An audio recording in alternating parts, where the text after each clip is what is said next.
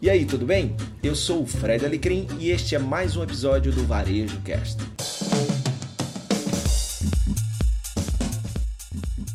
Salve, salve, meus queridos! Uma ótima noite a todos. Quinta-feira, 24 de setembro, 21 horas. Este é o 30 na Quinta. As notícias mais quentes da semana, sobretudo no mundo dos negócios, em especial do varejo, comentadas por Caio Camargo e Fred Alecrim. Caio Camargo, boa noite. Boa noite todo mundo, como tá? Friozinho, São Paulo aqui, falando um pouquinho antes aqui, né, na ter... no finalzinho da terça-feira aqui para vocês. Então tá friozinho aqui em São Paulo, meus amigos de camiseta, eu de blusa aqui para aguentar o frio de São Paulo. é, e do calor de Natal, Praia de Alecrim, boa noite. Calor mesmo, né, Luiz? Tá, é. aquele, a época do vento tá terminando e começando aí, o, chegando quase no verão. Então, boa noite aí todo mundo, Mike, o, o, modo, o modo HIT já está começando a, a, a, ser aplicado aqui na nossa terra, na Cidade do Sol. Gente, o, é, olha, o 30 na Quinta é um programa que todas as quintas-feiras a gente, sempre, a gente sempre publica um novo episódio, são 30 minutinhos, rapidinho. E o meu convite para você agora que está nos vendo pela primeira vez, caso você ainda não tenha feito, se inscreve aqui, tá? ativa o nosso sininho para que todas as novidades que a gente anda planejando aí você receba em primeira mão. E se você está aí ouvindo a gente nos mais variados podcasts, compartilhe o nosso programa. Este que é o nosso 12 episódio. Estamos celebrando hoje três meses de 30 na quinta. ah, maravilha! Momento... Parabéns para nós, é isso aí. Obrigado, é... audiência. Valeu, valeu. Muito obrigado pela audiência de vocês. Os feedbacks são os mais positivos, dos mais variados rincões deste país, inclusive fora do país. Este é o 30 na Quinta, feito com muito carinho, desde São Paulo e Natal, para ser mais preciso. Ó, vamos para as manchetes do programa de hoje. Deixa eu, deixa eu voltar aqui na minha programação, gente, porque a gente grava isso cada um na sua. Então vamos lá. A gente vai falar sobre a Lei Geral de Proteção de Dados, né, que começa a valer esta semana. A gente vai falar da Magalu e do Sebrae, que se unem para digitalizar 100 mil pequenas empresas. As estações do metrô de São Paulo e do Rio passam a contar com lockers da BW, da B2, B2W. B2W, cara, B2W, B2W. É, tá, tá. É, a gente tem um debate aqui sobre o inglês e, enfim, P2W, para ser mais né, direto no ponto. Revolução nas compras, Brasil tem mais de 600 startups de varejo. E a gente vai falar também da Rent the Runaway, que reformula o plano de assinatura durante a pandemia, além da nosso, do nosso destaque ao final do programa. Então, deixa eu buscar aqui a minha, a minha pauta para a gente falar especificamente aqui da Lei Geral de Proteção de Dados. A matéria é essa que, tá, que é aqui a gente, que a gente foi colher lá na coluna Tilt, hospedada lá no Universo Online. Geral, Lei Geral de Proteção de Dados entra em vigor nesta sexta. Veja o que muda. A matéria que diz o seguinte: olha, a LGPD, que é a Lei Geral de Proteção de Dados, foi sancionada e entra em vigor a partir uh, da sexta-feira, né? Entrou, na verdade, a partir da sexta-feira, dia 18. Passada, né? É, entrou em vigor, ela foi sancionada na semana passada, na última quinta-feira, pelo presidente Bolsonaro e entrou em vigor na sexta-feira. Isso significa que a partir de agora empresas e órgãos públicos terão que deixar muito claro que os usuários no Brasil de que de que forma será feita a coleta, o armazenamento e o uso de seus dados pessoais, entre outros detalhes. Salvo algumas exceções, o titular dos dados terá o poder é, de consentir o seu uso ou não e poderá solicitar a exclusão das informações se achar necessário. Se a lei for desrespeitada, as empresas serão advertidas e multadas. A aplicação de penalidade para as empresas que desobedecerem às novas regras foi adiada para agosto de 2021 pela Lei 14010, criada em junho deste ano. As punições podem chegar até 2% do faturamento de empresas, sob o limite de até 50 milhões de reais. É, Caio, eu, na verdade, a minha origem antes da comunicação foi o mundo jurídico e a gente sempre tinha a expressão: essa lei vai pegar, essa lei já pegou, essa lei é letra morta. E pelo que eu tenho colhido, até pelo próprio apoio da imprensa, a LGPD já veio para ficar, né? Não, isso não tem a mínima discussão. Ela, ela veio, ela vai acontecer, ela é necessária, tá? Para a gente evitar abusos, né, na, na história dos dados, ou como a gente está. A gente está sendo é, tecnicamente monitorado o tempo todo, né? Pelos aplicativos que a gente usa, pelo celular que a gente carrega no bolso o tempo todo. Então, a discussão é de fato o quanto a gente quer ter essa invasão de privacidade, né? Mas importante para dizer é o seguinte, né? É, quando a gente fala de entender o consumidor na loja e vamos lá, as empresas que têm CRM, por exemplo, souberam nadar de braçada na crise em cima de usar um, estruturar os dados que tinham de clientes, né? Foram aquelas que conseguiram construir melhor resultado via varejo, por exemplo, né? Que lá em abril anunciou que logo em abril já tinha recuperado 70% das vendas usando né, os, a base de cliente para começar a entrar em contato com eles. Então, é, foi evidenciada a importância de dados né, no meio dessa pandemia que a gente está vivendo, tal, de ter de fato informações.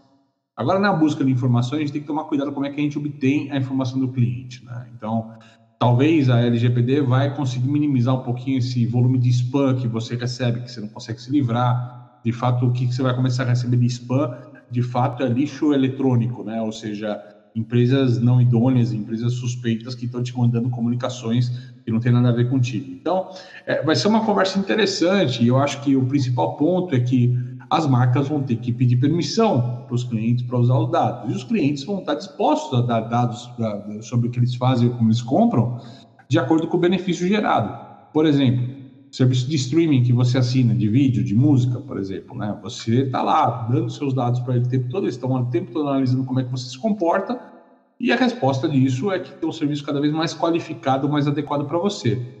O que não vai acontecer é, por exemplo, empresas que querem tomar dados das pessoas o tempo todo, mas não entregam nada, ou seja, né? Você recebe uma, oferta que não tem nada a ver com o teu perfil, com o teu gosto e tal, isso dali eu acho que vai mudar muito o mercado, isso vai acordar o mercado sobre o uso de dados, né? E isso tem todo mundo a ganhar, tanto o consumidor que vai ter oferta mais adequada, quanto as marcas que vão ter uma conversa um pouco mais próxima com o consumidor e, no meio dessa história toda, diminuir um pouquinho essa quantidade de lixo eletrônico e spam que a gente recebe tanto hoje, né?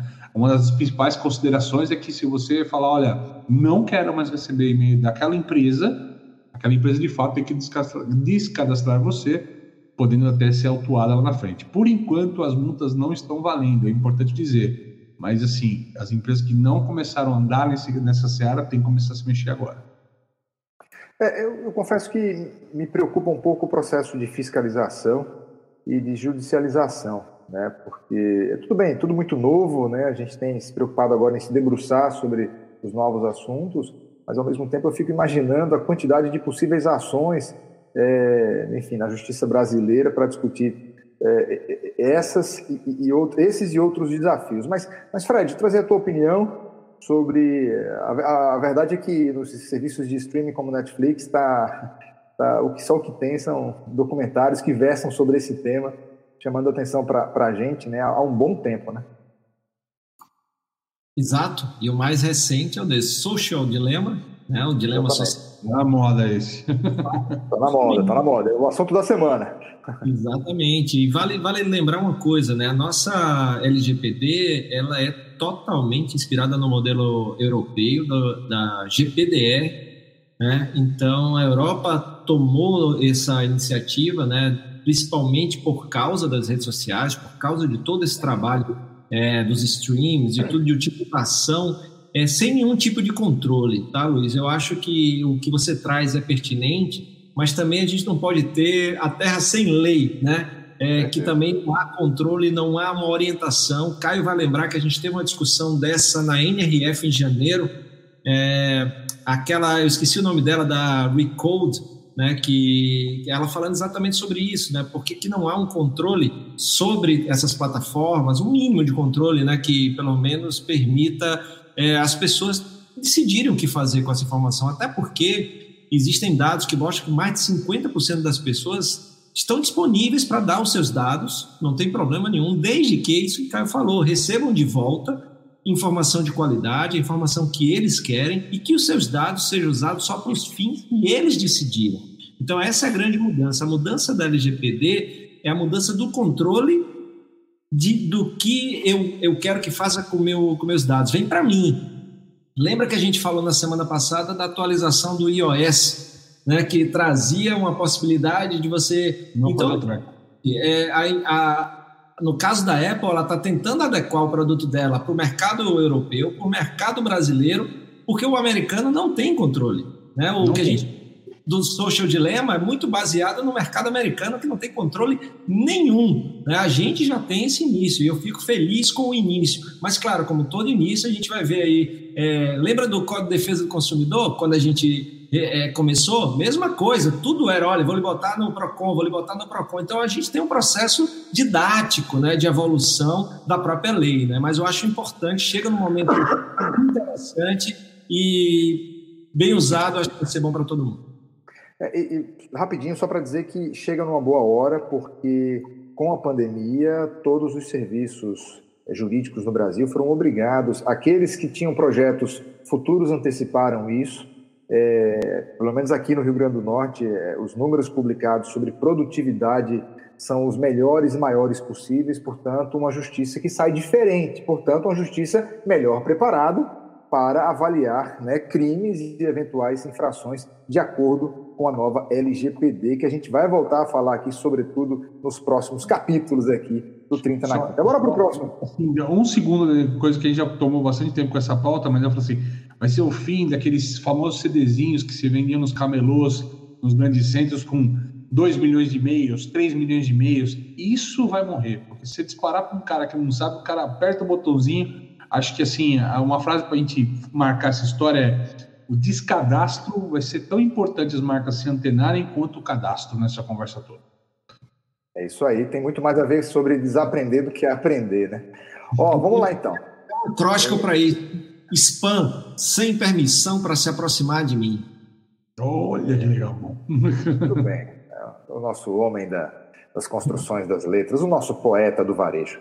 Ó, vamos lá então. É, matéria, a próxima matéria que saiu aqui na Exame, tá? Que tem o seguinte título: O plano do Magalu. O Magalu, essa empresa que me parece um, um pouco recorrente nesse programa, né? Vamos lá. O, o plano do Magalu. Não importa o que eles façam na semana que vem, a gente não vai trazer eles aqui. é verdade, é verdade. Olha, o plano do Magalu e do Sebrae para digitalizar 100 mil pequenas empresas. O Magazine Luiza e o Sebrae se uniram durante a pandemia para ajudar os pequenos negócios a vender online. 1.500 empresas foram capacitadas até agora.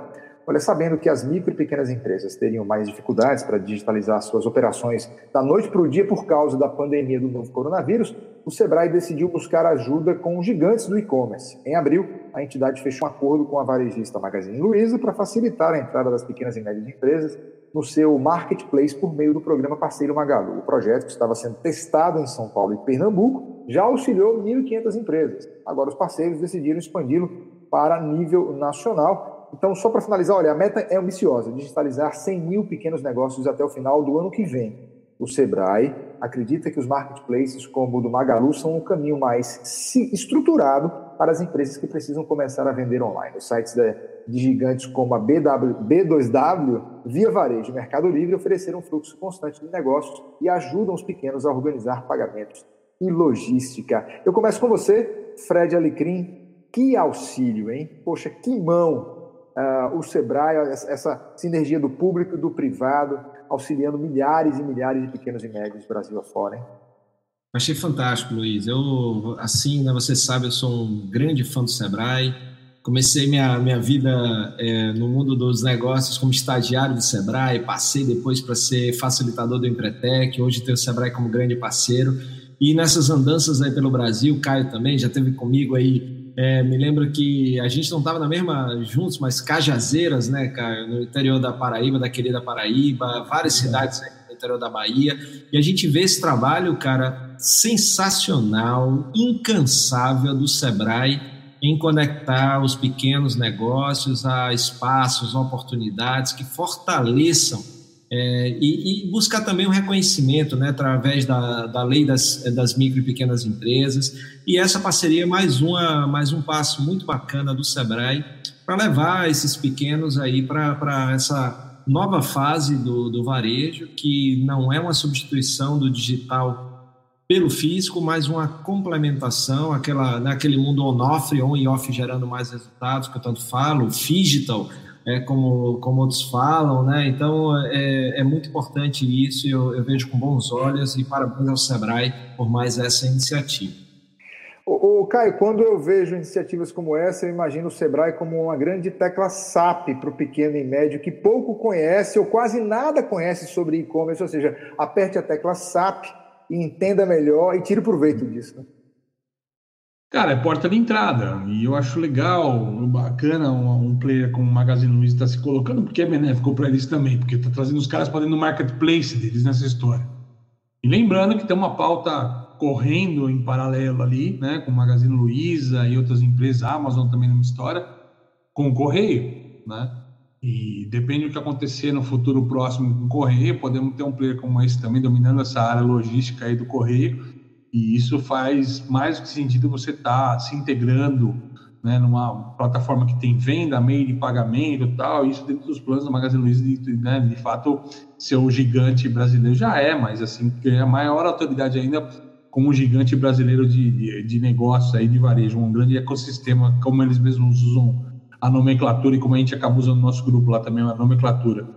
Mas acho que é isso, mas é uma porta entrada que o varejo tem que entrar, né? Que o varejo tem que entrar Lembrando que quando a gente fala de varejo, a gente não fala só dos grandes ou dos médios players, mas a gente tem que lembrar, uma metáfora que eu brinco, eu falo, ó, muita gente no Brasil não conhece nenhuma cidade de, do Amazonas que não seja Manaus, né?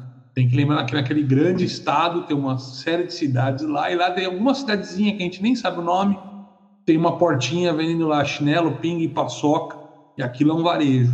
Né? Então a gente tem que falar como é que a gente chega na digitalização daquele cara, na conscientização daquele cara, na maturidade de negócio daquele cara. Não que aquele cara tem que se transformar radicalmente e virar gigante, ter que investir dinheiro nisso, mas como é que a gente auxilia com um caminho fácil para ele? Eu acho que o marketplace ele é aprovado que é um dos primeiros caminhos de quem quer digitalizar a marca, né?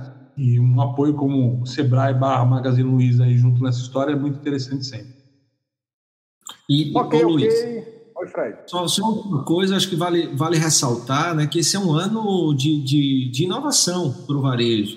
A gente tem, já falou aqui de Pix, né, tem LGPD que tem a ver com isso, né, com essa, essa, toda essa coleta de dados, porque quem vai para o digital acaba trabalhando com essa informação do consumidor. Então é muita coisa, então é muito importante. Adorei tua metáfora da tecla SAP, é, é muito importante. É, você ter um parceiro como o Sebrae ali para poder trazer esse mundo que é tão necessário para que ele é, evolua como negócio e, e, já que é tão difícil competir com os grandes, que tem ali a sua possibilidade de também competir, existir e evoluir. Um abraço a todos que fazem parte do Sebrae Brasil afora, o parceiro dos brasileiros, como bem diz o slogan deles, né? Ó, mercado e consumo traz essa matéria que é o próximo assunto da gente estações de metrô de São Paulo e do Rio passam a contar com lockers da B2W. Olha, quem fizer compras nos sites e aplicativos da B2W Digital, Americanas, Submarino, Shoptime e Sou Barato, poderá retirar os produtos em armários instalados em estações de metrô de São Paulo e do Rio de Janeiro. A ideia, segundo a empresa, é levar mais conveniência para os clientes. A iniciativa é mais um investimento da B2W Digital em inovação e em soluções online to offline, né? E, e, e, é resultado de uma parceria com a plataforma Clique Retire, que já possui outros terminais de autoatendimento para retirada de compras online espalhados pelo país. Esse é, é, é, é vou, vou contigo, Fred, é mais uma das soluções que ganharam força no período de pandemia e que tendem a ficar e, e serem espalhados Brasil afora? É, inclusive, né, a gente, a gente falou também sobre isso aí, quando o Caio estava falando aí da, da Magalu aí com Correios, né, e é essa busca pela última milha, né, então a gente tá, tá vendo aí a B2W procurando se aproximar cada vez mais de uma entrega mais eficiente, mais rápida, estando mais próximo dos seus consumidores, e vale ressaltar que essa é, a, é o primeiro passo, né, como a matéria traz, futuramente tem postos de gasolina também, ou seja, você vai aumentar a capilaridade e aí a pessoa vai poder estar mais próximo ali da sua encomenda sem precisar é, andar tanto e, e, poder ter mais possibilidade de ter o seu produto mais rápido e mais próximo de casa ou do trabalho. O, o Caio, é sempre importante lembrar o conceito da última milha, já, já tratado neste programa, mas para você que de repente está chegando agora, que nunca ouviu falar nessa expressão, por favor, Caio Camargo, é, agora eu aperto você na tecla SAP. Não, de fato, a última milha é, é de fato de ajudar essa capilaridade de você chegar, tá, tá de alguma forma, a distribuição mais próxima, né? Uh, o fato é o seguinte: o nome do jogo no digital não é vender no digital, é entregar para o cliente, tá? E isso é a resposta, uma das, uma das respostas de uma B2W, que também é um grande player, né? Lembrando das marcas que operam no, no B2W, Americana, Submarino, Shoptime, né? Nessa história toda, marcas conhecidas, consagradas. Mas, assim, é uma das respostas, né? Quando a gente está falando, o Magazine ir lá para o correio, a Amazon abrindo CD e tal, o P2W está se mexendo para tentar encaixar. Que o nome do jogo no digital é a entrega, tá? Entregar rápido, entregar bem para o cliente, é a disponibilidade. Eu costumo falar, nessa história, já falei isso aqui, a tua história, muitas vezes, que é, não é sobre ser digital, mas é sobre, sobre estar disponível para o cliente. E isso opera, operar a logística, operar essas questões é de suma importância. Então, eu vejo isso como uma grande resposta de mercado deles, uma ação interessante e que deve multiplicar com certeza. Tá, então, próximo assunto agora, vamos mudar de assunto para falar sobre startups. Evolução nas compras. O Brasil tem mais de 600 startups de varejo. Matéria essa publicada lá no portal do Pequenas Empresas e Grandes Negócios. É, o varejo ampliado brasileiro, que inclui automóveis e materiais de construção, foi estimado em 1,91 trilhão em 2019. Esses números certamente foram abalados pela pandemia do novo coronavírus. Por outro lado, tanto os consumidores quanto o próprio varejo se tornaram mais digitais e 644 startups brasileiras estão ajudando a revolucionar a forma como compramos. É o que analisa o Distrito Retail Tech Report, divulgado antecipadamente para pequenas empresas e grandes negócios. A pesquisa mapeou retail techs em vertentes como ambientes virtuais, e-commerce, engajamento do consumidor, inteligência artificial, internet das coisas, logística, operações, pagamentos e sustentabilidade. Ah, e a matéria segue falando sobre o perfil das retail techs, mas é, melhor do que ler é trazer a opinião de Caio Camargo. Cara, eu rebato um pouco esse número, porque esse número é super complexo hoje para você entender. Duas coisas são complexas. Primeiro, esse número, o quanto real de fato, quanto isso é um censo que, que abrangeu tudo que é de fato retail tech no Brasil, né? Uh, a Bem Startups, por exemplo, era uma discussão, é uma discussão gigante até de quantas startups a gente tem no Brasil. Primeiro, entendendo o que, que deveria ser uma startup. Tá? Startup é uma empresa que ainda tem uma teoria nova de mercado, está trazendo alguma coisa nova, uma sugestão nova para resolver uma dor específica que não foi resolvida pelo mercado e ter um modelo de negócio, às vezes, escalável. Isso é uma startup. Pessoa que enrolava brigadeiro no de horário resolve fazer no anti-horário brigadeiro, isso não quer dizer que torna ela uma startup eu vejo muita. Ah, eu sou uma empresa de RP. Oi? Ô, Caio, eu, eu gosto muito desse conceito, realmente, porque você tem vários conceitos do que é startup. Para mim, pegando o que você falou, é aquela, aquele negócio, aquela empresa que está validando o modelo de negócio. Né? Isso pegando o que você falou. Então, é, é, porque se você fala assim, é uma empresa de um RP, que é um, uma coisa mais do que consolidada no varejo.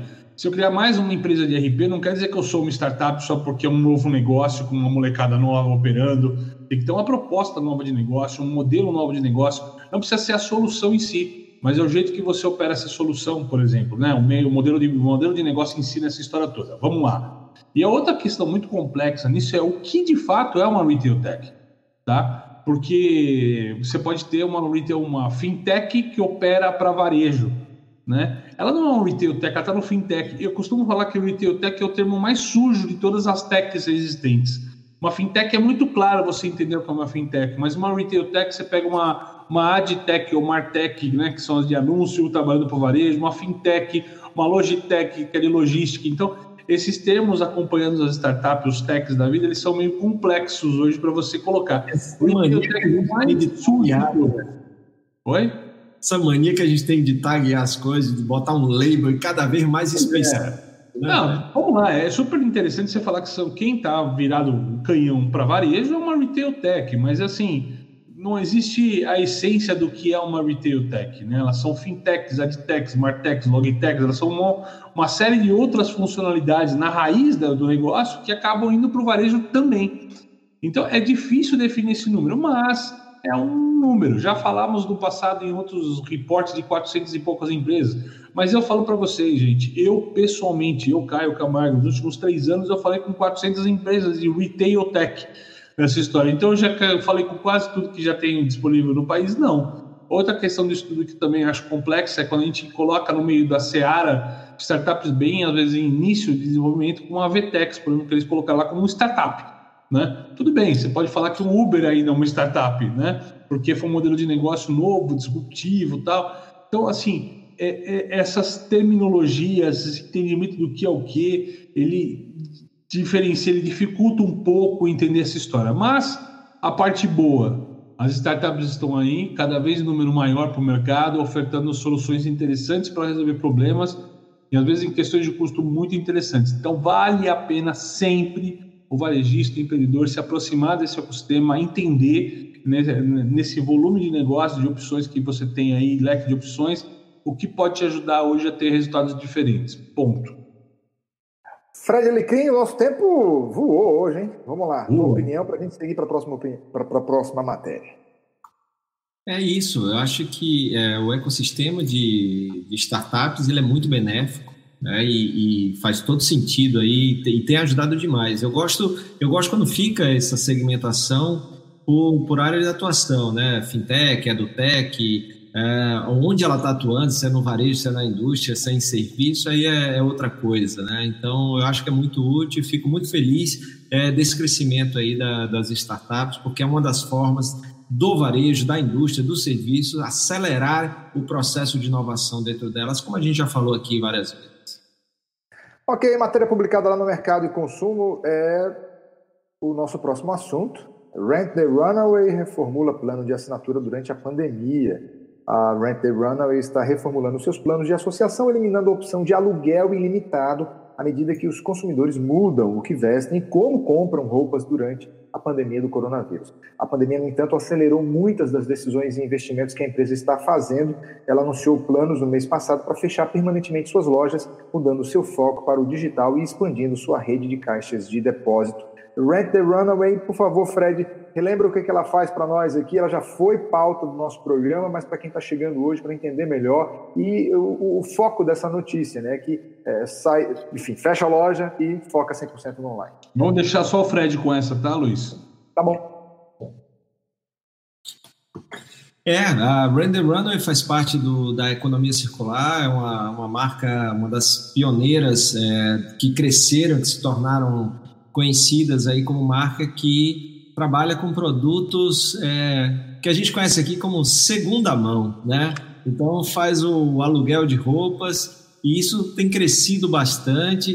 Principalmente é, tem pesquisas que mostram que, por exemplo, é, as mulheres usam em torno de é, são 30% né, da, do, do guarda-roupa, do que está ali no, no guarda-roupa então que isso poderia ser utilizado não de uma forma comprada de uma forma é, fixa, mas que você pode é, sim ter como aluguel e é muito interessante, a marca é muito boa e mostra que você não tem que ter desapego às suas estratégias, também é recente que eles abriram loja física e optaram por mudar essa estratégia e eu acho que isso é, todo negócio tem que estar com a mente aberta para ver aquilo que é melhor hoje. Eu estava falando hoje num papo com a turma que não é roadmap mais, né? Que é o mapa, é física, é road trail, é trilha. E para trilha não é mapa, é GPS. Ele tem que apontar o norte. A estratégia você vai mudando, né? Então eu estava falando sobre isso hoje. Ok, ok. Vamos rapidamente aqui para o destaque da semana, é isso? Vai ser nosso destaque, exatamente. Matéria publicada aqui. Aí o destaque no... é para o Caio. Tá bom. Globo divulga estudo prévio sobre o consumo na Black Friday, matéria publicada aqui no M+. É isso? É exatamente. Pesquisa muito além da Black Friday da Globo mostra consumidor disposto a voltar às compras, tanto pela internet quanto pelas lojas físicas. Nosso tempo está correndo, Caião.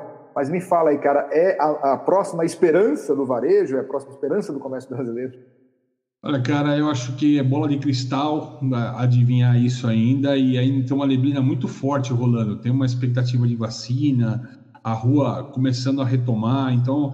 Mas eu acredito que a gente vai ter, se você considerar só o e-commerce isolado, uma Black Friday histórica, porque as pessoas estão dispostas a comprar, estão querendo promoção, estão querendo tomar uma normalidade.